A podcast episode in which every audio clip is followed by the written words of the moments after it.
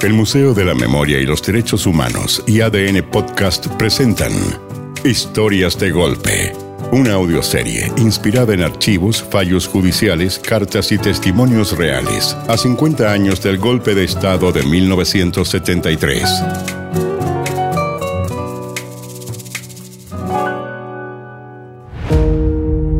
El capítulo de hoy. Marta, Marta, tú te afanas. ¿Cómo te reirías si me vieras tan concentrada tejiendo, trenzando y haciendo nudos para un textil en tu homenaje? Tita, la concentrada y meticulosa para las manualidades siempre fuiste tú. La Paulina todavía recuerda los vestiditos tan lindos que le hacías cuando era niña. Todas los recuerdan la Paulina, la Katy, la Ninoshka y la Valentina, tus sobrinas regalonas, tejen tu textil conmigo. A la Berta le habría hecho bien tejer con nosotras, tita. Pobre Berta. Empezó a irse para adentro el día ese que De a poquito, día a día, la vertuca se metía más y más para adentro, hasta que ya no salió más. Hace dos años que partió detrás tuyo, Tita. Voy a disimular mi tristeza porque la Paulina me está mirando. Tú me habrías pillado al tiro. No se te iba una chiquilla. Siempre fuiste la más despierta de las tres. Ahora solo quedo yo. Hilda, la nana, como me llamabas, la última de las hermanas Ugarte Román. Me quedó medio chueco el nudo. voy a tratar de disimularlo porque te cargaría que tu textil no quedara perfecto. De chiquillas con la Berta te decíamos doña perfecta. Todo había que hacerlo bien. Todo tenía que quedar como tú lo habrías hecho. Ay, cómo te extraño, tita, mi amada tita. Fuiste una segunda mamá para nosotras cuando la mamita Lidia estaba enferma y no podía hacer las cosas. Ya, casi no se nota que el nudo no está bien. Tú lo habrías deshecho y rehecho hasta lograr la perfección. Ay, pero yo lo prefiero así, porque te voy a contar que cada nudo, cada trenza, cada punto que tejemos y cada lana que tensamos en el telar, lo hacemos con los recuerdos que tenemos de ti. Tejerte, porque lo que hacemos es tejerte, tita tejerte como un rito en el que te devolvemos la vida. Las lanas que usamos también son la historia de nuestra familia, Tita. No son lanas cualquiera, son lanas que ovillamos nosotras mismas y después las teñimos. ¡Ay, qué cosa tan hermosa sacarlas de sus baldes y que cada una lleve un color distinto! Las niñas las niñas, les sigo diciendo yo a la Pauli, la Katy, la Nino y la Vale como si fueran chicas. Pero ya son mujeres grandes las hijas de la Bertuca, tita. Te habría gustado verlas crecer. Son valerosas, fuertes, se han pasado la vida tratando de ser como tú. Ni te cuento la de discusiones que se armaron con el teñido una decía que no quedaban matices en los colores, la otra que la tierra tiene distintas tonalidades y no faltó la que se metió a esa cosa del computador para aprender técnicas ancestrales de teñido. Mi mamita Lidia llegaba y teñía como le había enseñado su abuelita lo que había aprendido de su mamá. Qué bonito que bordaba y tejía mi mamita Lidia. Pero te voy a contar, Tita, que siempre te hemos tejido en nuestras cabezas. Empezamos a tejerte el día que ese tejido en nuestras cabezas lo llevamos en los ojos. Si nos sacaras una foto, nos harías reír para que saliéramos felices como salías tú. Qué linda sonrisa tenías, Tita. Pero en los ojos de todas nosotras está el tejido de ti sin ti. No podemos ocultar en las miradas la profunda tristeza que cargamos las mujeres de nuestra familia. Ay, lo que te hicieron. Ahora trenzo tu pelo, Tita. A la Ninoshka se le ocurrió que tenía que ser yo la que lo hiciera. Tuve que aguantarme las ganas de llorar. Trenzando las lanas que van a ser tu cabello, recuerdo todas las veces que las tres nos peinábamos a nosotras mismas. Y al trenzar la lana, vuelvo a sentir tu pelo entre mis manos, hermanita. Creo que no voy a aguantar las ganas de llorar. Y no quiero que las niñas se pongan tristes por mi culpa les voy a decir que me voy a hacer una agüita de cedrón. No, mejor les digo que voy a hacer pipí para que ninguna corra a poner la tetera. Ya vuelvo, tita. La discusión más fuerte se produjo cuando había que formar tu mano izquierda, tita. Todas querían hacerla me puse firme como habrías hecho tú y dije que tu mano empuñada la formáramos todas. Y me las arreglé para no participar. Inventé que iba a descansar porque me dolían las articulaciones de los dedos de tanto tejer.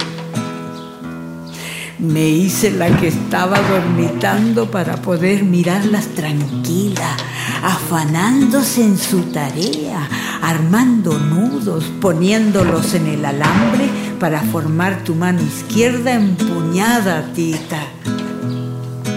Tu mano izquierda empuñada y que está terminada en el textil, tita, me lleva al momento en que recibimos nuestro carnet del Partido Comunista. Un año nos demoramos en lograrlo. Fue ese año cuando empezamos a ir a los cócteles, el 57, cuando el Partido Comunista estaba proscrito por ley que tú encontraste tu camino. La otra noche, cuando ya casi habíamos terminado de tejer tu cuerpo, Tita, y nos fuimos a acostar, escuché a la Pauli hablando por teléfono Parece que hablaba con unos jóvenes que quieren hacerme una entrevista. quieren hacerme una entrevista a mí, tita. Pero no de lo que preguntan siempre. Quieren que les cuente lo que se me venga a la cabeza. Me cansa contar una y otra vez lo que pasó ese día en que la Bertuca empezó a irse para adentro. Y yo quiero hablar de ti, pero no como una heroína a la que hay que prenderle velas. Quiero hablar de ti como una hermana cualquiera, como la hermana que fuiste. Quiero gritar que también lo pasaste mal, que fracasaste a veces, que no todo en tu vida fueron logros. Dejaste todo por la política. Habías decidido qué camino seguir en tu vida. Ya eras comunista de corazón y empezaste como dirigente de la base, célula que le decían, pasaste después al comité local y terminaste en comité regional. Y ahí fuiste a estudiar a la Unión Soviética. Fueron tantos años los que pasaste allá, Tita, tantos años en que tu ausencia en la casa se sintió como un temporal que hubiera arrasado con Santiago entero, con la Vertuca Esperábamos ansiosas el momento en que regresaras. Queríamos que nos hablaras de Moscú y sobre todo de los rusos. Te inventamos mil novios rubios, blancuchentos como pantrucas, altos como de dos metros. Pero volviste sola y no nos contaste mucho de tu vida allá. Después tuviste muchos cargos en el partido, de organización, de educación. Llegaste a directora nacional de la Escuela de Cuadros del partido. Y en el gobierno del doctor Allende te convertiste en la directora de la JAP. Ya está casi listo tu textil. Las niñas están felices porque las tonalidades quedaron hermosas. Solo falta el mar a tu izquierda. Me ofrecí a terminarlo. Y trenzo y trenzo, con un dolor gigante, las hebras azules que representan el mar, Tita. Y te escucho cayendo al mar. El noveno cuerpo que tiraron desde ese maldito helicóptero donde te mataron era tuyo. No te mató la tortura tampoco la inyección letal que te pusieron antes de subirte al helicóptero. Seguías viva. Y trenzo y trenzo las últimas hebras de lana azul, tita, mientras las niñas en silencio me miran terminar el mar, en el que te ibas a quedar para siempre sin que supiéramos nunca qué habían hecho de ti. Estabas quebrada entera, hermanita. Te habían roto por dentro. Las niñas me miran llorar, pero siguen en respetuoso silencio. Qué crueldad más horrenda. Y mientras trenzo la última hebra de lana azul, recuerdo esa noche, pocas noches antes que te tiraran al mar, que sonó el teléfono en la casa y corrimos a contestar. Y lo que escuchamos fueron los gemidos de una mujer que estaba sufriendo torturas. Tú. Y de fondo un grupo de hombres que estaban en una fiesta donde cantaban un tango. Querían que escucharas nuestras voces para terminar de destruirte. Pero ese llamado fue el que te dio las fuerzas para seguir luchando, para no dejarte vencer, para no morir con esa inyección. Y después de muerta, Tita, cuando ibas camino al fondo del mar, el riel al que te tenían amarrada con ese alambre de púa se soltó y saliste a flote. Una vez más saliste a flote, hermanita. Eres el único testimonio de que todos esos muertos que tiraron al mar son una realidad indesmentible. Hasta el final, Tita, te las afanaste para salir adelante. Quedó tan hermoso el textil en el que te tejimos, Tita, que hasta a ti te gustaría. Y no te importarían las imperfecciones y los nudos que no quedaron como los habrías hecho tú.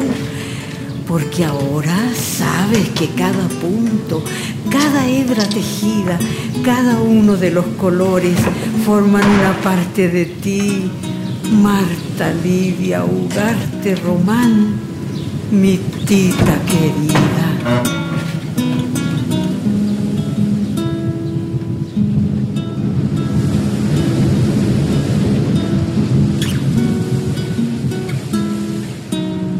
La prensa chilena armó un montaje para encubrir el crimen de Marta Ugarte Román después que el cuerpo de la joven apareció en la playa La Ballena en el balneario de Los Molles el 12 de septiembre de 1976. Algunos titulares decían lo siguiente. Crimen en la playa de Los Molles. Presumiblemente fue estrangulada, arrastrada y abandonada en la arena. Bestial crimen en playa solitaria. Estrangulan a hermosa joven. Surge pista en crimen de la playa. Víctima sería estudiante extranjera. Fue un montaje para encubrir su crimen. Para la dictadura, los detenidos desaparecidos no existían. Eran solo rumores de los contrarios a Pinochet.